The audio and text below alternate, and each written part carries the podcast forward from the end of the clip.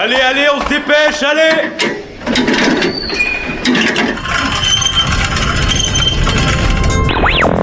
Vie étudiante et associative, c'est la grande voile.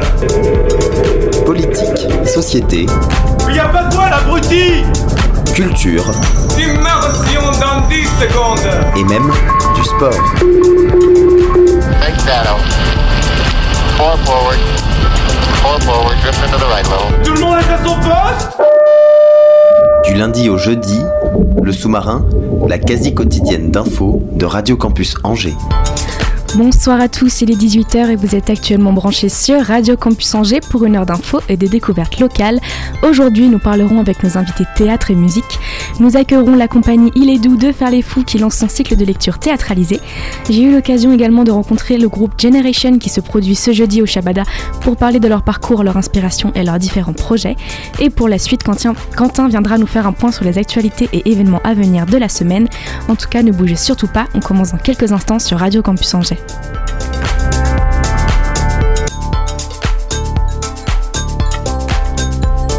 Avec moi ce soir pour débuter au micro, Julie Armand et Jean-Baptiste Breton, directeur artistique de la compagnie Il est doux de faire les fous. Bonsoir et bienvenue à vous. Bonsoir. Bonsoir. Donc vous venez aujourd'hui notamment vous- nous présenter votre compagnie et nous parler le- de l'inauguration de votre cycle de lecture théâtralisé ce dimanche du côté de la médiathèque Toussaint. Avant de mettre un petit peu l'accent sur l'événement, ça peut être plutôt cool de décou- d'en découvrir un petit peu plus sur votre compagnie. Je voulais savoir, il me semble que la compagnie a été créée en 2017, si je dis pas de bêtises. Est-ce que vous en faites partie depuis le début? Comment ça s'est passé? Euh, oui, oui, on en fait partie depuis le début. C'est nous deux qui l'avons créé. Euh, on est deux euh, à porter les projets du coup au sein de la compagnie et sinon on est une petite dizaine de comédiens en fonction des projets. La plupart sont issus du conservatoire d'Angers d'ici donc. Voilà, on a fait plusieurs spectacles en trois ans, plusieurs lectures. Voilà. Euh, Au-delà de la- de la direction artistique, est-ce que vous jouez aussi? Oui, euh, on est tous les deux émetteurs en scène et comédiens. Les autres comédiens qui travaillent avec nous ne mettent pas en scène de, de projets euh, dans notre compagnie, ils le font dans d'autres compagnies. Et du coup, oui, on fait les deux. Et d'où vous vient un petit peu cette passion? Est-ce que vous avez toujours voulu faire partie du milieu du théâtre? Comment ça s'est fait? Alors moi, non. Euh, j'ai fait un tout petit peu de théâtre quand j'étais petite et après j'en ai pas fait avant de rentrer au conservatoire. En fait, je voulais faire euh, du cinéma à la base et je suis rentrée au conservatoire pour faire du cinéma et j'ai changé d'avis puisqu'on fait que du théâtre au conservatoire. Et euh, bah, ça m'a beaucoup plu au conservatoire et du coup à la, à la sortie euh, on s'est lancé, on a créé notre, notre compagnie pour pouvoir continuer à faire du théâtre et en vivre en fait. Oui, c'est un peu la même chose pour moi. Oui, j'avais pas spécialement la, la fibre pour euh, le théâtre, mais c'est en en faisant que j'ai aimé. L'appétit est venu en mangeant. Vous êtes devenu addictif, euh, c'est un, un peu addictif au final le théâtre. Euh, ouais, euh, c'est un peu sur les bords. euh, la, la- la présence du public, euh, l'adrénaline que ça procure, euh, Mhm. ça, ça peut avoir un côté addictif. Ouais. Et au final, en quoi consiste techniquement le rôle de directeur artistique dans une compagnie de théâtre? Euh, bon, c'est le titre qu'on donne à, ceux qui, qui vont porter les projets, en fait, qui vont décider euh, quelle ligne artistique on va adopter au sein de la compagnie pour que les spectacles ils soient un peu cohérents entre eux et qu'il n'y ait pas tout et n'importe quoi, que ce soit le, le même genre de spectacle, le même genre d'univers. Évidemment, ça change d'un spectacle à l'autre parce que si on fait toujours la même chose, c'est pas non plus très drôle. Mais voilà, le directeur artistique, il, il rend tout ça cohérent, quoi. Oui, c'est direction artistique par opposition à direction administrative, on va dire, qui va être plus euh, euh, gérer euh, euh, Les contrats. les contrats, les, les choses comme ça. ouais. Et je me demandais, est-ce qu'au final, ça apporte un plus à votre jeu d'avoir aussi ce rôle Ou est-ce que aussi, euh, à l'inverse, vous assurez peut-être mieux votre tâche de directeur artistique en connaissant le rôle d'acteur Est-ce que c'est quelque chose de complémentaire et donc vous vous nourrissez pour les deux rôles un peu que vous pouvez avoir Euh, je suppose. Euh, en tout cas, moi, j'arrive pas à faire les deux en même temps. Il y en a qui arrivent à, mettre en scène une pièce tout en jouant dedans. Moi, j'y arrive pas. Faut que je fasse l'un ou l'autre. Mais euh, c'est sûr que du coup, j'imagine qu'on fait des, mises en scène de comédiens. C'est vrai que nos spectacles, ils mettent plutôt en valeur le comédien. On a des scénographies assez simples. la musique, c'est toujours assez simple quand il y en a. Il y en a même pas des fois. Enfin, c'est sûr, c'est centré sur l'acteur et c'est probablement parce qu'on est nous-mêmes comédiens. Et de ce que je voyais, vous souhaitez notamment proposer un théâtre souple, énergique et joyeux. C'est globalement Mhm. les, les mots qui ressortent. Euh, oui, euh, pourquoi souple? Parce que nos scénographies, elles sont simples euh, volontairement, parce que comme ça, on peut jouer dans plein d'espaces différents, y compris dans, dans des lieux qui sont pas faits pour le théâtre. On a joué dans des cours d'école, euh, dans des salles abritées, mais qui n'étaient pas du tout faites pour, où il y a des néons. Et euh, ça, c'est le côté souple, joyeux. Ben, c'est parce qu'on n'a rien fait de triste hein, jusqu'alors. euh, c'est- toujours plus ou moins rigolo. Euh, et énergique, ben, parce qu'on fait du bruit, en général. Et vous travaillez notamment aussi des textes divers et variés. Au final, vous allez aussi dans le classique que dans le contemporain, le tragique, le comique. Euh, L'idée, c'est de pouvoir un petit peu proposer une panoplie de choses diverses et variées.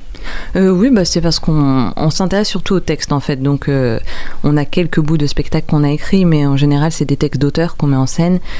Et donc, tout type de texte d'auteur, qu'ils soient contemporains, classiques, drôles, moins drôles. Mais bon, pour l'instant, on n'a rien fait de, de qui tient la larmichette quand même. Il y a toujours eu un côté joyeux. Oh, euh, si, quand même, ça, ça vient. C'est que c'est pas sorti encore, mais, mais ça vient. Petit teasing. et au final, on peut se dire peut-être que l'idée, c'est de ne pas vous mettre de barrière et juste d'apprécier le moment et de faire apprécier aussi au public. J'imagine que c'est l'une des motivations principales. Euh, oui, bah, c'est sûr que euh, quand on a créé la compagnie, on n'a pas commencé par se dire bon, on va faire un seul type de truc et puis euh, pendant, euh, je sais pas, 10, 20, 30, 40 ans, on va faire ça toute notre vie. C'est aussi pour que ça reste ouvert. Après, ça reste, euh, c'est le même, c'est les mêmes comédiens, donc euh, y la cohérence euh, vient pas du genre de texte en fait. Et puis, euh, dans nos goûts euh, personnels et individuels, euh, on a des choses très variées. du coup, on veut pas se priver de certaines parts parce que ça ferait pas bien dans la ligne globale. On- je sais pas, par exemple, moi j'aime beaucoup regarder du stand-up. euh, Julie aime beaucoup la science-fiction, qui sont pas forcément des arts nobles, mais si un jour on a envie de faire du stand-up ou de la science-fiction, on fera ça, quoi. Et l'idée, au final, c'est quand même de pouvoir cibler tous les âges. Vous vous adressez un petit peu au grand public.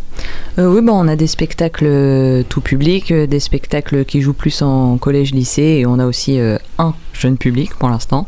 Bon, faut dire que la compagnie a trois ans, donc on n'a pas non plus un catalogue immense, mais on en a pour un peu de tout là pour l'instant. C'est déjà un bon début. et euh, donc, vous venez aujourd'hui notamment nous parler de votre cycle de lecture euh, Belle, euh, composé de comédies classiques écrites par des femmes, c'est ça? C'est tout à fait ça. Euh, donc c'est notamment aussi l'occasion de faire de ce que je voyais un clin d'œil à la Journée internationale de la femme ce dimanche 8 mars. Euh, oui, bah c'est en fait on n'a pas l'ambition de jouer uniquement le 8 mars, mais il se trouve que là ça tombait bien. Euh, donc oui, c'est un cycle de comédie classique écrite par des femmes. Euh, pendant longtemps, je croyais que ça n'existait pas parce que j'ai fait des études littéraires. Après, euh, j'ai fait le conservatoire et j'ai pas vu ou entendu parler d'un seul texte classique écrit par des femmes. Bon, des textes contemporains bien sûr, mais de l'époque de Molière et tout ça, euh, rien du tout. Donc au début, je me suis dit qu'il n'y en avait pas. Après, j'ai cherché, j'ai vu qu'il y en avait plein, donc je me suis dit, bon, peut-être ils sont pas bien. et euh, bah non, en fait, il y en a qui sont très très bien, il y en a aussi qui sont pas bien, hein. faut, pas, faut pas mentir, c'est pas parce que c'est une femme qui l'a écrit que d'un seul coup euh, c'est génial. Mais euh, on en a lu beaucoup, beaucoup, des centaines, voire plus, j'ai pas compté. On en a, on en a gardé une petite quinzaine qui nous euh, les mieux. On s'est centré sur les comédies parce que c'est plus léger et plus facile à recevoir en lecture que de la tragédie aussi. Et euh, voilà, donc on a toute une sélection et on commence par le favori ce dimanche à la médiathèque Toussaint. Et justement, est-ce qu'on peut constater euh, que les femmes dans le théâtre sont peut-être moins représentées que, que les hommes en termes d'écriture En tout cas, c'est quelque chose euh, que vous avez remarqué en mettant en place ce projet? Bon, pour les comédies classiques, c'est sûr et certain. Parce que là, comme ça, au débeauté, si, si vous vous y connaissez pas trop, essayez de trouver un nom d'autrice classique du 16e, du 17e. euh, Enfin, même avant d'avoir fait des recherches, moi, j'aurais été incapable euh, d'en, tr- d'en trouver un, en fait. Euh, Enfin, par exemple, il y a George Sand, mais bon, qui sait qu'elle a écrit du théâtre Et pourtant, il y en a vraiment beaucoup des pièces de théâtre écrites par George Sand, mais c'est pas pour ça qu'on, la connaît. Après, dans le, dans le théâtre contemporain, il y a quand même pas mal d'autrices, mais oui, mais c'est vraiment au classique que ça manque. Et vous présentez donc, euh, comme vous le disiez, une lecture du favori de Madame Villedieu.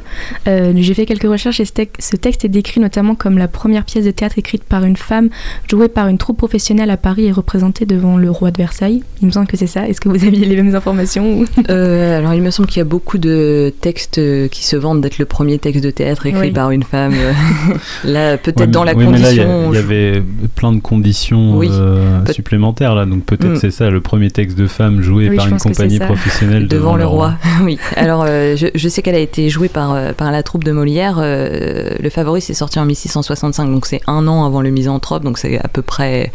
À cette époque-là, Molière, c'est bon, il a sa petite aura, il a, il a sa troupe, et effectivement, sa troupe l'a joué devant le roi, puisque c'était la troupe du roi aussi, la troupe de Molière. Je- tu me dis si je dis des bêtises, mais il me semble. hein. Euh, non, je crois que c'est ça. Euh, oui, voilà.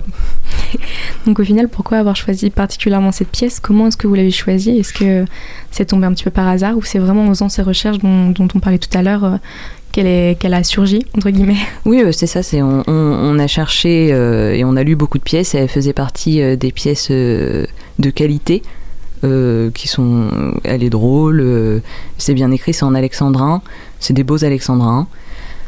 Et euh, enfin oui, voilà, elle nous a beaucoup plu en fait. Et on avait envie euh, que ce soit pas juste. euh, deux, deux personnes qui par hasard s'intéressent à la littérature et au théâtre et ont pris le temps de chercher, qui profitent de cette pièce et euh, de pouvoir en faire profiter un petit peu les autres. Après, euh, tu parles de, de qualité et tout ça. euh, bien sûr, c'est pas. on décrète pas objectivement que. Oui. Enfin, c'est pas un top 10 Mhm. des, des pièces euh, écrites par des femmes. Il y a aussi un enjeu qui est que il y a plein de pièces dont les thèmes résonnent plus du tout maintenant. Mm. Euh, beaucoup de pièces, par exemple, euh, qui sont plutôt euh, du Moyen Âge où c'est des thématiques très religieuses et que des enjeux religieux. On en a gardé quelques-unes de ce type-là, mais globalement, ça résonne plus trop avec le- les problématiques contemporaines. Alors que le favori, c'est des histoires euh, d'hypocrisie sociale, euh, D'amour. d'amour. Euh, du coup, ça résonne toujours a- a- avec nous. Oui, il y avait Olympe de Gouges qui, a écrit pas mal de pièces sur les différentes mouvances qu'il y avait pendant la Révolution française, les différents types de révolutionnaires. Ça, c'est difficile à avaler quand on n'est pas hyper au fait du, du contexte. Quoi. Ouais, re- regarde, enfin, écouter de la satire politique sans avoir le référent, c'est un peu compliqué. Quoi. C'est important pour vous de rester un petit peu accessible au, au grand public et de leur proposer du contenu aussi qu'ils sauront apprécier. euh. Oui, et puis, enfin, là, c'était tellement pas grand public que même nous, on n'accédait pas aux références, quoi. Donc, Oui, euh, non. Et je me demandais, est-ce qu'au final, euh, vous retouchez un petit peu ou modernisez les textes ou l'idée c'est vraiment de les lire tels quels et de pouvoir faire profiter aux gens euh, de l'écriture de l'époque euh? Alors, ils sont pas retouchés, mais par contre, ils sont coupés, parce que sinon, ce serait un petit peu long. Mm.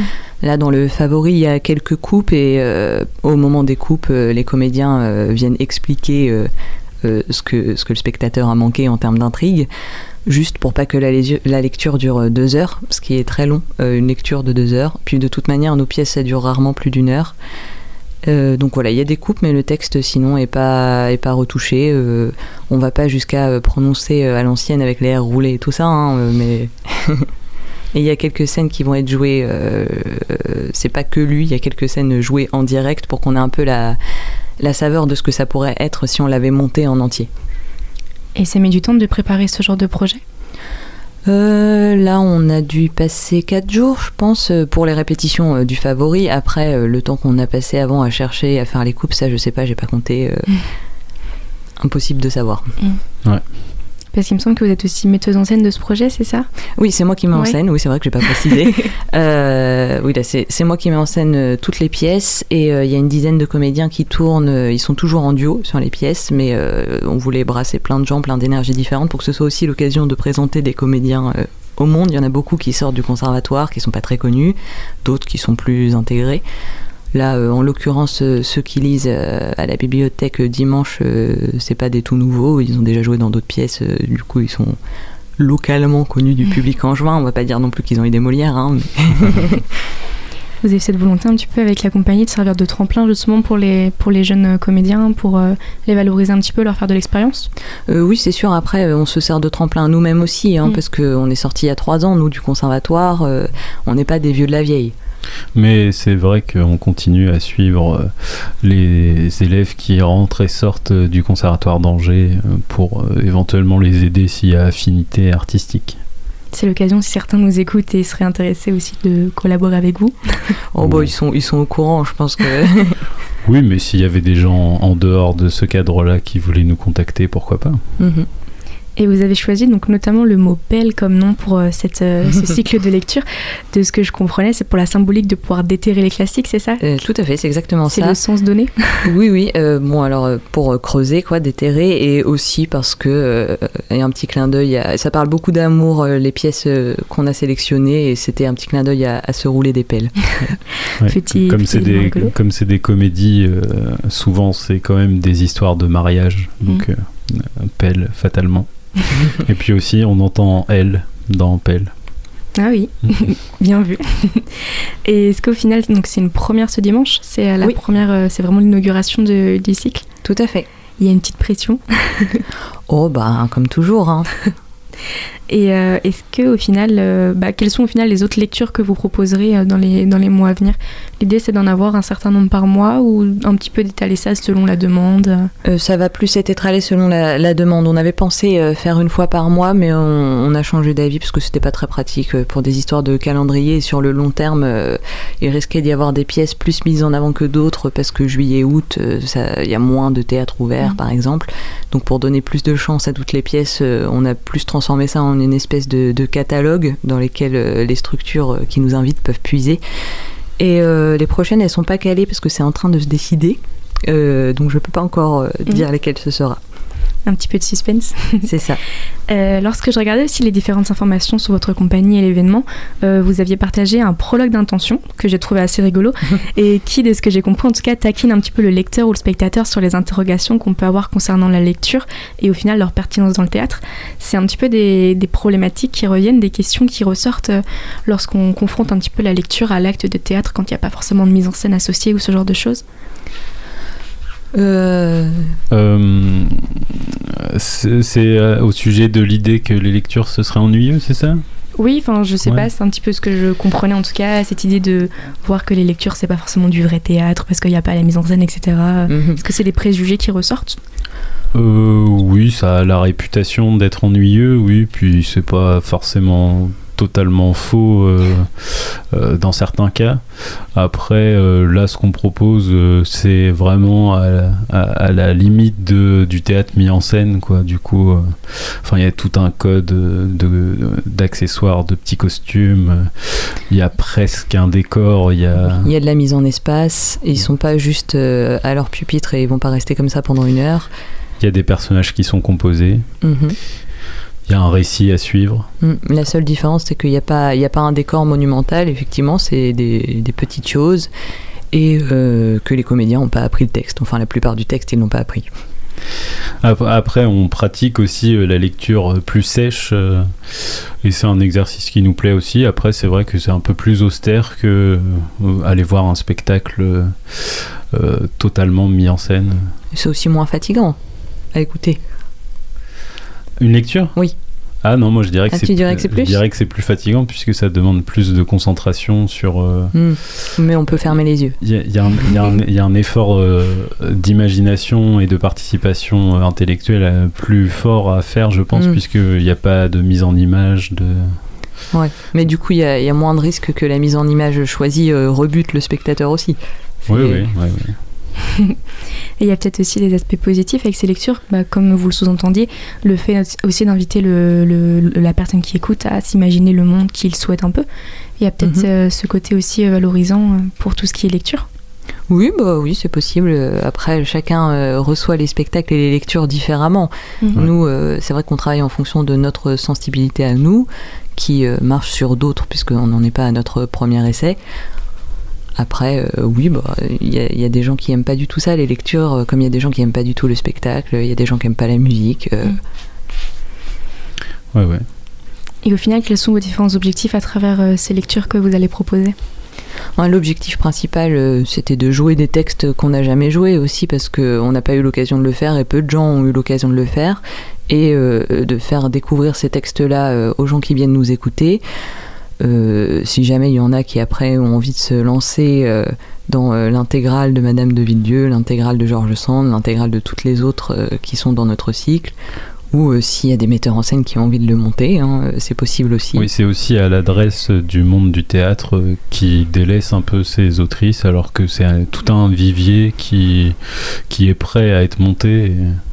Et, c'est très très peu monté. Il y a Aurore Evin qui est une metteuse en scène qui travaille précisément là-dessus, mais elle est à peu près seule, je crois, mhm. à ma connaissance. Et dans tous les cas, il me semble que ce sera ouvert à tous et gratuit ce dimanche. Donc oui. c'est l'occasion pour tout le monde un petit peu de venir découvrir euh, ce que vous faites. C'est ça. Et ben en tout cas, merci beaucoup d'avoir été à mes côtés ce soir et d'avoir répondu à mes questions. Euh, pour les personnes intéressées, ça se passe ce dimanche 8 mars du côté des bibliothèques municipales d'Angers de 15h30 à 16h30. N'hésitez pas à aller plonger une petite heure dans l'univers de Madame Villedieu avec la compagnie Il est doux de faire les fous. C'est gratuit, ouvert à tous et c'est aussi cool que de rester devant la télé à chiller. Et de notre côté, ne bougez pas, nous revenons dans quelques instants avec une interview du duo, du duo Generation. C'est juste après Green Eyes de Sudan Archive sur Radio Campus Angers.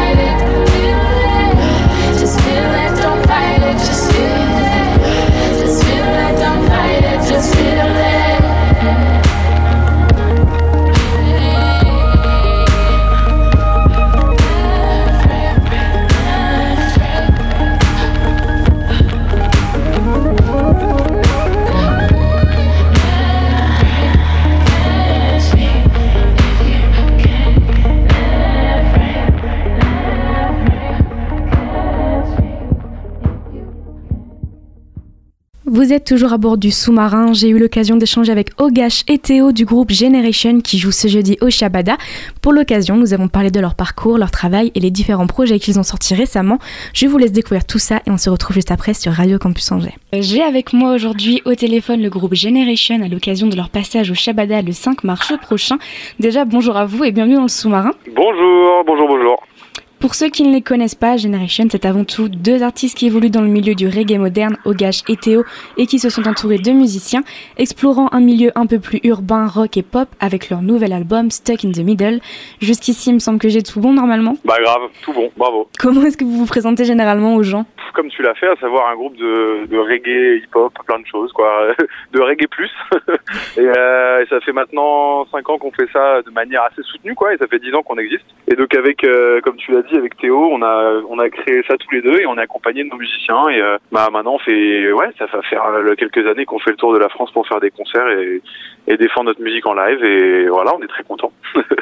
Et c'est vrai que justement, vous voyez que vous vous définissez comme un groupe. Euh, quand on regarde notamment les visuels, on voit deux personnes. Donc je m'étais dit pourquoi pas définir ça comme un duo? Donc au final, c'est important pour vous de pouvoir inclure aussi ce- cette place des musiciens qui vous accompagnent? Et Forcément, là, je t'en parle parce que euh, on partage beaucoup de moments avec eux et qu'on est sur la route avec eux. Mais effectivement, l'essence du, groupe, c'est le duo, quoi. C'est Théo et moi.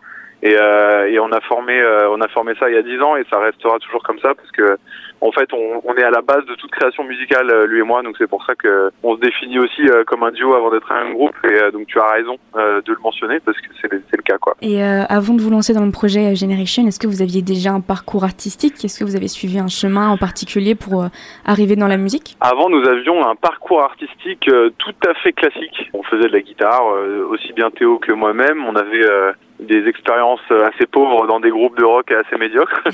et euh, on a décidé de, de mettre un terme à tout ça quand on est arrivé à la fin de l'adolescence pour se retrouver justement, euh, lui et moi, et décider de faire de la musique ensemble et de créer Generation. Et, euh, et voilà, on n'a jamais été vraiment des musiciens... euh, brillants ou quoi, mais je pense qu'on a tous les deux eu euh, une sensibilité musicale euh, dès, bah ouais, dès 13-14 ans, ce qui nous a permis de d'avoir envie de, de créer des, des choses après par la suite tous les deux quoi. Puis peut-être aussi le fait d'avoir pu jouer d'instruments, ça vous a aussi peut-être euh, fait découvrir des nouvelles choses, ça vous a aussi peut-être ouvert un peu plus sur le milieu musical en général. Des fois, ça, ça peut avoir ce- cette influence. Tout à fait, il y a beaucoup de aujourd'hui c'est marrant, je, je vois qu'il y a beaucoup de producteurs qui touchent euh, même pas une guitare, un piano Oui. ou quoi et c'est vrai que nous on a quand même ce mini background euh, bah, Théo fais- faisait aussi un peu de piano etc mais en fait on a quand même euh, des notions de base sur des instruments ce qui permet d'ouvrir aussi euh, et même de discuter plus sereinement avec des musiciens lorsqu'ils lorsqu'ils parlent d'arrangement euh, mais ouais ouais c'est bien d'avoir une, une petite base quand même Donc euh, au final, vous nous en parliez un petit peu tout à l'heure, la création du groupe, ça s'est fait euh, avec vous deux de base. À quel moment est-ce que vous vous êtes dit feu, on se lance, c'est parti? Est-ce que vous n'avez pas eu potentiellement peur au début de vous lancer dans, dans le milieu Ah, de la si. musique? Si, si, carrément. C'est, bah, on en parlait juste avant, c'est marrant, mais ouais, c'est vrai que c'était, c'était forcément un saut dans le vide au début parce que Mm. tu sais pas du tout à quoi tu t'attends et tu pars pour, euh, ouais, nous on était, tu vois, en 2015, on s'est lancé à fond avec Ovasman justement dans dans l'aventure et dans les premières tournées, euh, etc. Et c'est vrai que c'est un pari et en même temps, on avait déjà un soutien vachement prononcé de la part de, des gens qui nous suivaient sur Internet, etc. Donc ça nous a déjà bien conforté dans l'idée qu'on pouvait faire quelque chose, tu vois. Mm. Et forcément, au début, tu te lances euh, dans le vide, mais là, on était déjà di- directement bien entouré et on a eu, euh, on a vraiment placé notre confiance euh, en l'équipe et ça, ça a fait euh, qu'au bout de la première année, on s'est dit que c'était un bilan positif et on a continué, quoi. Et de ce que je voyais aussi dans ce qui ressort, vous aviez avant tout cette volonté de pouvoir vous démarquer et de partir en fait sur quelque chose qui n'existe pas. Ouais, on avait vraiment envie de faire une musique personnelle dès le début, c'est vrai. Dès le premier EP même, on a fait euh, des morceaux qui pouvaient être euh, reggae comme des morceaux bien plus hip-hop ou acoustiques ou quoi. Et ça, on a développé un peu cette formule euh, au fur et à mesure des disques. Euh, On a retrouvé ça euh, sur le premier album et sur le deuxième aussi. Euh, C'est vraiment quelque chose qui, qui est naturel. On réfléchit pas vraiment à ça, tu vois. On fait la musique qu'on a envie de faire et c'est une musique qui est naturellement teintée de plein de choses, quoi. Donc euh, c'est un peu ça Generation en effet. Avec tout ça, vous avez quand même des inspirations artistiques assez variées. Est-ce qu'il y a des artistes par exemple qui vous ont marqué dans votre carrière? La liste serait bien trop longue, mais euh, je peux je peux évidemment penser à des artistes de punk rock californiens qui ont été à- euh, au tout début euh, des des, des artistes qu'on a beaucoup écoutés, comme je pense pas mal d'ados euh, de Mhm. 15 ans. euh, donc ouais, les, les Blink, euh, Sum, Sum 41, euh, Green Day, etc. C'était vraiment des choses qu'on écoutait à fond, évidemment. Après, on a écouté beaucoup de reggae, effectivement, euh, quand on a commencé à faire Generation, sinon ce serait bizarre si on n'avait pas écouté. Et, et bah, Alborosi, ouais, Damien Marley, tout ça, Chronix, après, toute la nouvelle génération qui arrivait un peu après, de- plein de choses, quoi, vraiment plein de choses différentes. Et du rap, évidemment, beaucoup, du hip-hop US comme français. Voilà, plein de choses, quoi. Et justement, vous vous placez notamment entre deux périodes de ce que je voyais, deux univers. Vous naviguez un petit peu entre le reggae, le rock et le hip-hop. Est-ce qu'on peut voir ça au final comme quelque chose de paradoxal ou justement comme quelque chose de complémentaire et qui se combine plutôt naturellement? Ah, belle, belle, belle question.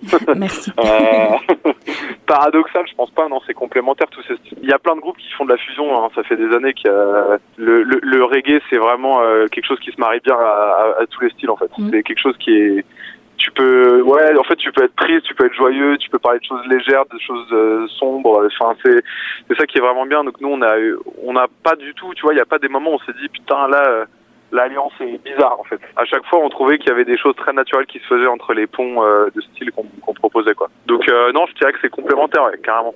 Parce que c'est vrai qu'aussi, je voyais notamment sur les photos promotionnelles, par exemple, vous avez un look que peut-être on peut définir d'assez urbain hip-hop.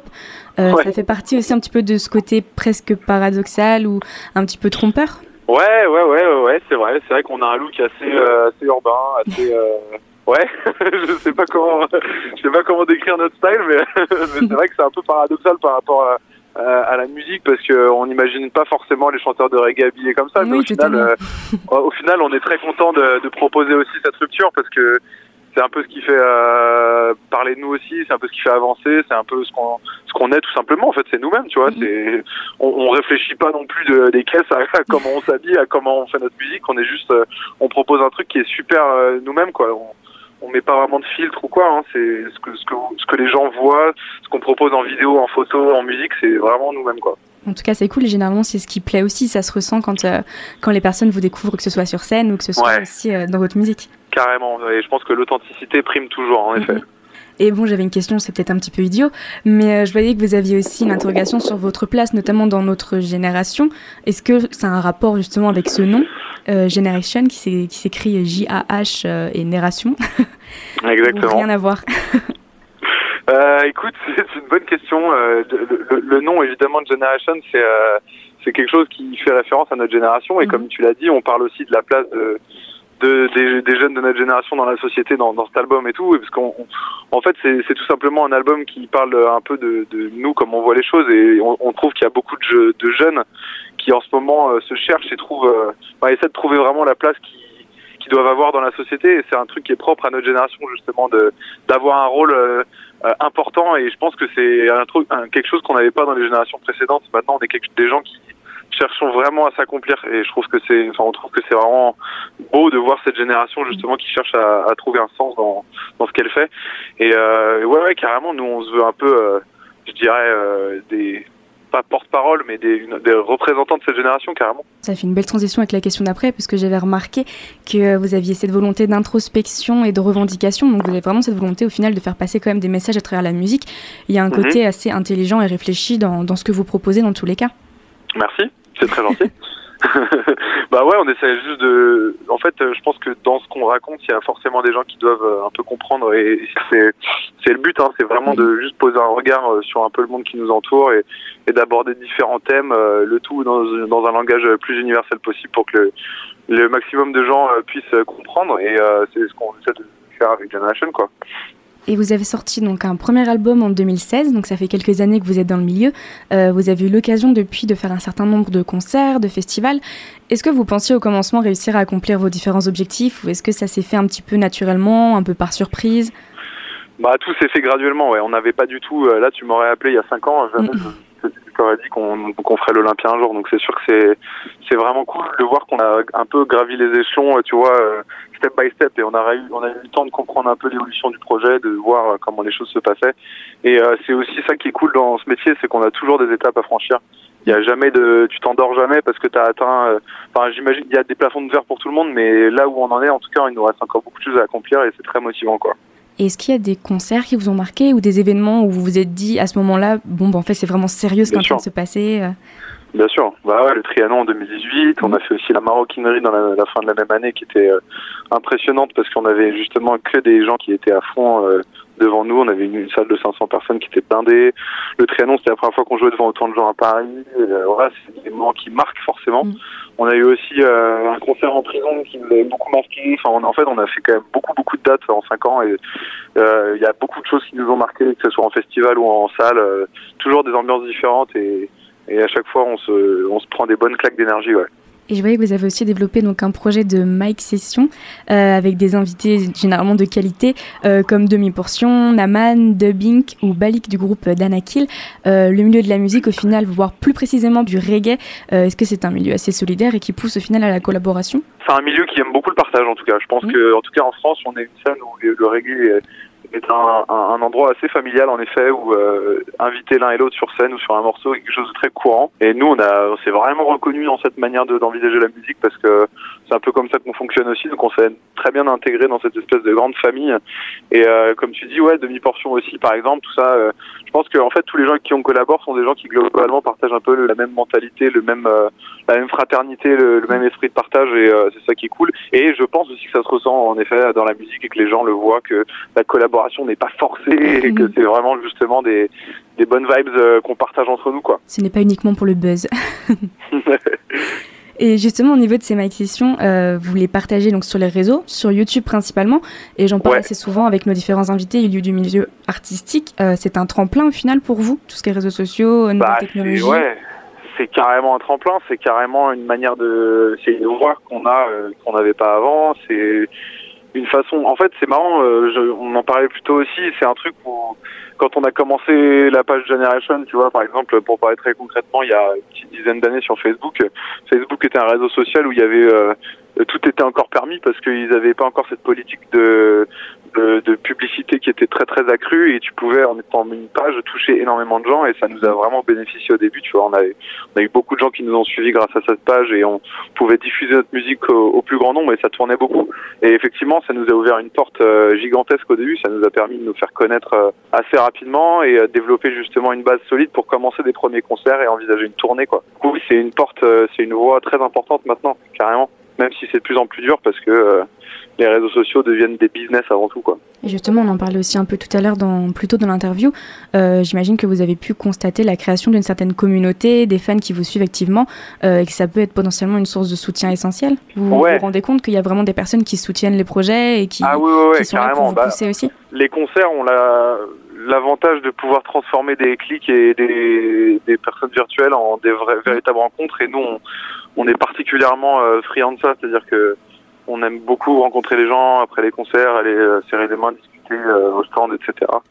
Et c'est intéressant de voir que derrière ça, il y a justement des gens motivés qui sont au concert. Et on a on a réalisé en 2019 euh, et là depuis 2020 nos meilleurs scores en, en termes de remplissage de salles. On n'a jamais vu autant de gens qui étaient présents le concert et et tout ça est très positif, on est super content quoi. C'est vraiment cool de voir qu'au fur et à mesure des années la communauté s'agrandit ouais. Et vous avez sorti notamment donc en septembre dernier un nouvel album, Stuck in the Middle, avec mon super accent. Ouais. Euh, vous avez voulu explorer des nouveaux univers avec cet album, il me semble, des nouveaux styles. Ouais, on bat plus ou moins, on a juste allé- on a, on a été vraiment encore plus loin dans le délire euh, qu'on propose jusque jusqu'à présent. On a on a fait euh, un grand plongeon dans la fusion euh, Generation quoi avec euh, du rock, du reggae, du hip-hop, plein de choses et c'est vrai que cet album propose un voyage musical assez varié carrément. C'est vrai que je me rendais compte quand on écoute l'album et qu'on laisse au final défiler d'un titre à l'autre, on découvre vraiment un nombre d'univers assez différents. C'est très riche musicalement parlant et c'est vrai que c'est assez impressionnant au final. Bah c'est gentil. On a essayé de faire ça, euh, on a essayé de faire ça bien, un voyage justement où on s'emmerde pas trop quoi du début à la fin, où on puisse euh, découvrir des des choses différentes sans que ça soit pour autant un fouillis justement. On essaie de faire un truc cohérent aussi. Donc euh, merci beaucoup. Et euh, je me demandais au niveau de la création des morceaux, comment est-ce que vous procédez? Est-ce qu'il y, a un- il y a un processus particulier? Eh bien écoute, je vais te passer mon collègue pour répondre à cette question. Comme ça, il aura l'occasion de s'exprimer un peu. Hello. Bonjour Alors, comment est-ce qu'on crée notre musique? Eh ben, on le crée, euh, on la crée tous les deux. On arrive soit l'un avec, euh, avec une idée, soit on se met en studio tous les deux et voilà, on part, euh, on part d'une idée commune. Donc, euh, avec des instruments généralement, à la guitare ou au piano.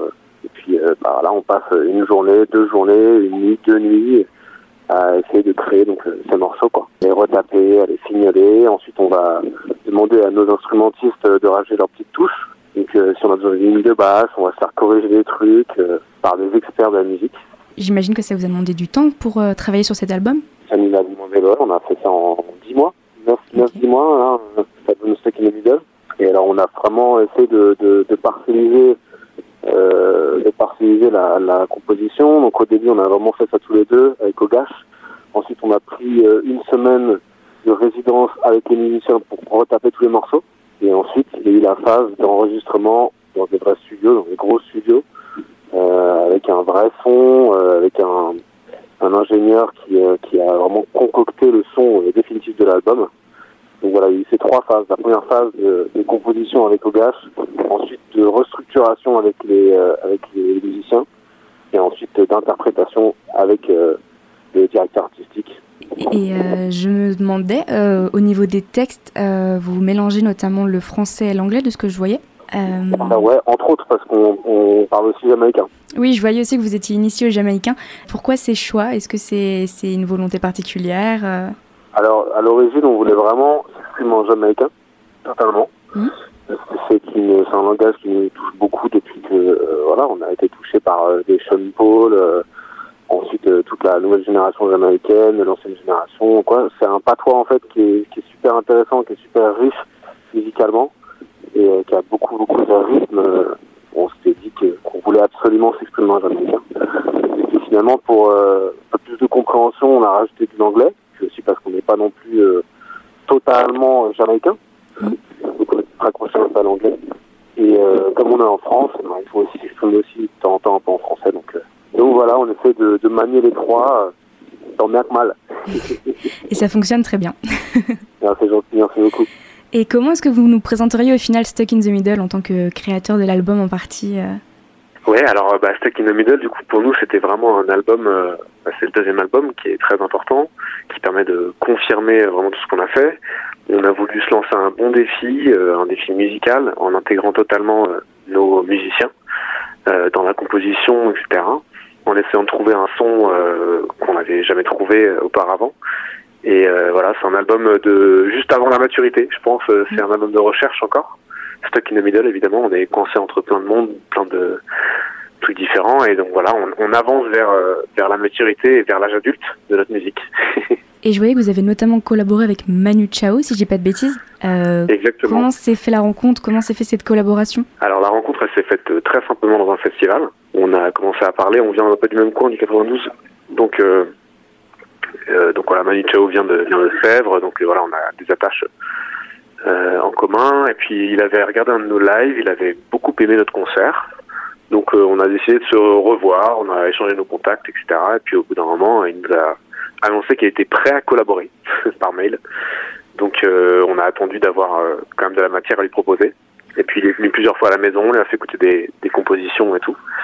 Et au bout d'un moment, bah voilà, on, on a collaboré ensemble sur l'album. Et je voyais qu'il y avait d'autres colla- collaborations aussi euh, avec le rappeur québécois Corias, il me semble, Exactement. euh, qui joue Ouais. justement du franglais dont on parlait un petit peu tout à l'heure. Voilà, totalement. Bah écoute, euh, ouais, Corias, on ne le connaît pas personnellement, mais ça a été, ça a été une bonne révélation pour nous. On voulait euh, un artiste euh, hip-hop qui parle français et en même temps euh, qui, qui a un peu cette, cette teinte, euh, cette teinte euh, étrangère, quoi. Donc euh, voilà, lui c'était parfait. Finalement, Corias nous est vraiment apparu comme une évidence. Et Donc voilà, Corias, quoi. Vous êtes parti aussi du côté de l'Italie, il me semble, avec Alborosi. Exactement. Alors lui, il est même italien et jamaïcain. Je crois qu'il est même naturalisé jamaïcain. Donc Alborosi, ça a été un de nos grands grands coups de cœur quand on a commencé à écouter du reggae avec Ogash. C'est un artiste qui nous rassemble vraiment beaucoup tous les deux, qui rassemble beaucoup d'influences qu'on a. Et on s'est rencontrés nous aussi, pareil, il y a deux trois ans euh, au Trianon, en première partie euh, dans un festival et tout. Donc euh, voilà, on a commencé à vraiment euh, lier des liens, euh, des liens humains et, euh, et un vrai intérêt. Enfin, il avait un vrai intérêt pour notre musique. Donc voilà, on a profité pour l'inviter sur l'album et puis il a, il a carrément accepté. euh, on a réussi à tout faire euh, dans les normes et puis voilà quoi. On est très très content, très très fier de l'avoir sur l'album. Et en tout cas, bah, cet album vous emmènera en tournée, d'ailleurs du côté de l'Olympia le, 20 le 21 mars et avant tout à Ouais. Angers le 5 mars. C'est pour ça aussi que vous êtes, euh, vous êtes au téléphone euh, aujourd'hui. Euh, vous avez Exactement. déjà eu l'occasion de rencontrer le public angevin Alors, euh, on l'a déjà rencontré quand on était en sound system. On a déjà fait une petite date dans un bar. Et euh, je me souviens que le public était déjà très très chaud. Et euh, voilà, bah, là, le Shabada, c'est, on en entend parler depuis, depuis 5 ans. euh, donc on est extrêmement honoré de faire cette, euh, cette salle et on a vraiment hâte de rencontrer ces engins pour la deuxième fois. Et comment ça se passe généralement un concert à la Generation? Un concert à la Generation, c'est euh, beaucoup de sensations fortes. On essaie de proposer un univers euh, vraiment d'emmener les gens et de leur proposer un voyage, quoi. Donc il y a vraiment rien à faire. Il y a juste à venir avec euh, avec son énergie et puis euh, nous la donner et, euh, et on la transforme. Voilà. Eh ben, je pense que c'est plutôt motivant pour les dernières personnes qui se seraient posé la question pour pouvoir venir. Et euh, bah, dans tous les cas, merci beaucoup d'avoir répondu à toutes mes questions aujourd'hui. Euh, Merci je vous toi. souhaite en tout cas le meilleur pour la suite et n'hésitez pas de votre côté à faire les curieux et à aller découvrir Generation en sur scène le 5 mars au Shabada. Il reste des places normalement et je pense qu'ils ont été quand même assez convaincants. Merci à Generation pour toutes ces réponses. Si vous souhaitez plonger le temps d'une soirée dans leur univers mêlant reggae, hip-hop, rock et électro, ça se passe donc ce jeudi du côté du Shabada. L'artiste SNK ouvrira la soirée, ça va être la fête. Et de notre côté, on se retrouve dans un instant pour la suite du programme. C'est juste après la chanson Licky One d'Aquarama sur Radio Campus Angers.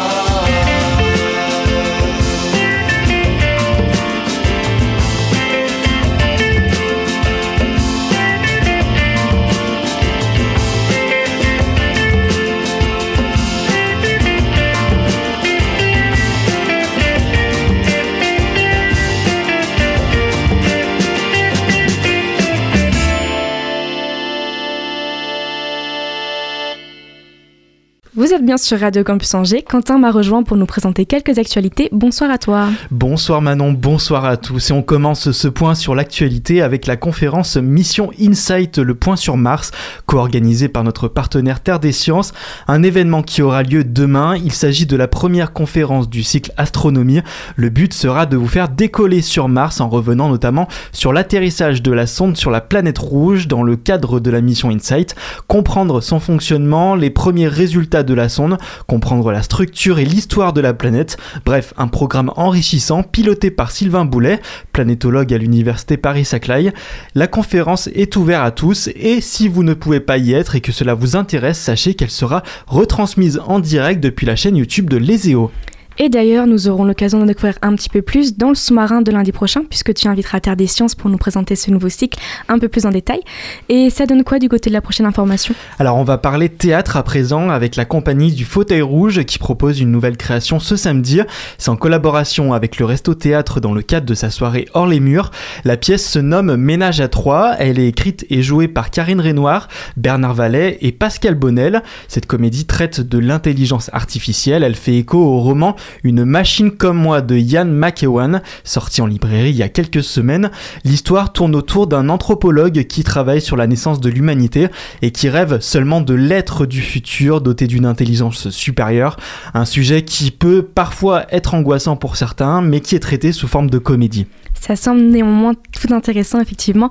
Et pour la suite, on reste toujours dans la représentation théâtrale et il me semble que tu souhaitais nous donner des informations au sujet de la troupe Absolem and Cheese que j'avais reçue dans le sous-marin début janvier. Effectivement, Manon, samedi, la troupe jouera sa pièce nommée La mécanique du cœur, tirée du roman de Mathias Malzeux.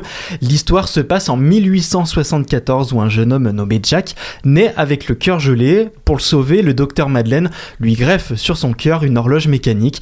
Il survivra à condition de remonter son horloge tous les jours et de respecter trois interdictions, à savoir ne pas toucher ses aiguilles, maîtriser sa colère et surtout, très important, ne jamais tomber amoureux. J'imagine que la suite, vous pouvez la deviner. Est-ce que tu as une petite idée, Manon? J'ai un vague souvenir de l'intrigue, mais éclaire-moi quand même pour être sûr. Eh bien, il tombe amoureux de Miss Acacia et vit une vraie romance malgré ce danger perpétuel vis-à-vis de cette fameuse horloge. Une belle histoire donc à découvrir ce samedi à 20h30 au Quartney à Angers. Il reste encore à peu près 60 places de disponibles, donc rendez-vous sur site Hello Asso si jamais vous êtes intéressé. Et pour terminer, on sort de l'univers théâtral, mais on reste quand même dans l'art. Avec de la musique, tu souhaitais nous parler de Sally qui va jouer ce week-end au Shabada Tout à fait, c'est un concert qui rentre dans le cadre de l'événement Le Mois du Genre. Sally, si vous ne la connaissez pas, elle a été découverte par le public angevin en première partie de Lord Esperanza. Cette jeune artiste originaire de Cholet, avec son style de musique basé sur de la pop urbaine, défendra les couleurs des Pays de la Loire lors du Printemps de Bourges qui se déroulera du 22 au 25 avril prochain. Nous avions d'ailleurs assisté aux auditions, les Inuits du Printemps de Bourges que vous aviez pu entendre en direct sur nos ondes. Et effectivement, Sally a remporté ce tremplin aux côtés de Fierce que nous avions interviewé et Terrier. Et en tout cas, on peut lui associer un style entraînant qui caractérise également la jeune artiste qui sera en première partie. Absolument. Elle se nomme Johanna, nouvelle perle de la pop urbaine. Elle vient de Rennes et elle ouvrira cette soirée et nous bercera de sa voix mélodieuse, célébrant avec douceur, légèreté et un petit peu de naïveté l'amour et la féminité. J'ai été écoutée par curiosité et je vous conseille de vous laisser tenter. Elle saura vous hypnotiser et lancer cette belle soirée organisée dans le cadre du mois du genre. En tout cas, merci beaucoup pour ces informations. Merci à toi. Et il est temps d'écouter Hakim avec sa chanson Dans le milieu sur Radio Campus Angers. Yeah, Fred Kid et Hakim Nord, Père, le fil rouge est dans la place, mec. Je m'attaque à chaque mauvais acte avec tact. Au contact, capte que le cataclysme éclate et je reste intact. Braquer les obstacles pour le spectacle en vrac. Je réponds du tac au tac pour les coups de latte dans les wacks On laid back dans les watts, j'ai fait mes armes dans les squads. Passer du temps dans les squares, à faire du rap en escouade. Dans les flaques et dans l'espoir de faire quelque chose de mes wads. Insomniaque et ventre et dans les bacs. Écoute ce track, con super Fred Killa Ce bête de beat, but dur et sur ma paire de fil J'enfile le style t'enroule comme Rilla. Skills, pile à l'heure dans un pur pugilat. Du gilet gueule ouvert comme un cowboy en Arizona. Les Apaches sont dans la zone. Fou comme lâcher du zoo sur Nantes. Sûrement pour une virée surprenante. Pendant ce temps, je dis que ça sec. Pendant ce temps, je dis que ça sec sur la frette qui la tape. Dans le milieu, je suis à 20 milieux de ces codes ennuyeux Même si les miens sont vieux, ils sont fondés J'ai sondé la musique des 50 dernières années Et les médias ont enfin fini de nous prendre pour des ânes. Je peins comme Cézanne le décor de nos villes. Armé d'un alphabet, c'est comme si on écrivait nos livres. Y a des créneaux de précèdents dans lesquels le tout le monde s'engouffre. Je ne juge pas, j'aime pas quand c'est fait sans goût Quand les faits t'envoûtent, tu savoures, allez à vous. Depuis le début, le hip-hop se remet à jour. Tant pas l'autre jour, mon dialogue te joue. Une calotte te shoot, festival de boom shack Comme un solo de sac, j'ajoute Que toute cette culture vient du fond du jazz. Et que ce qui m'inspire vient du fond du rap, yeah Accuse d'enfer, Fred Killer Le fil rouge, boy, hein Poitiers, cette facette bossy DPO, bossy. La yo Le fil, le fil, le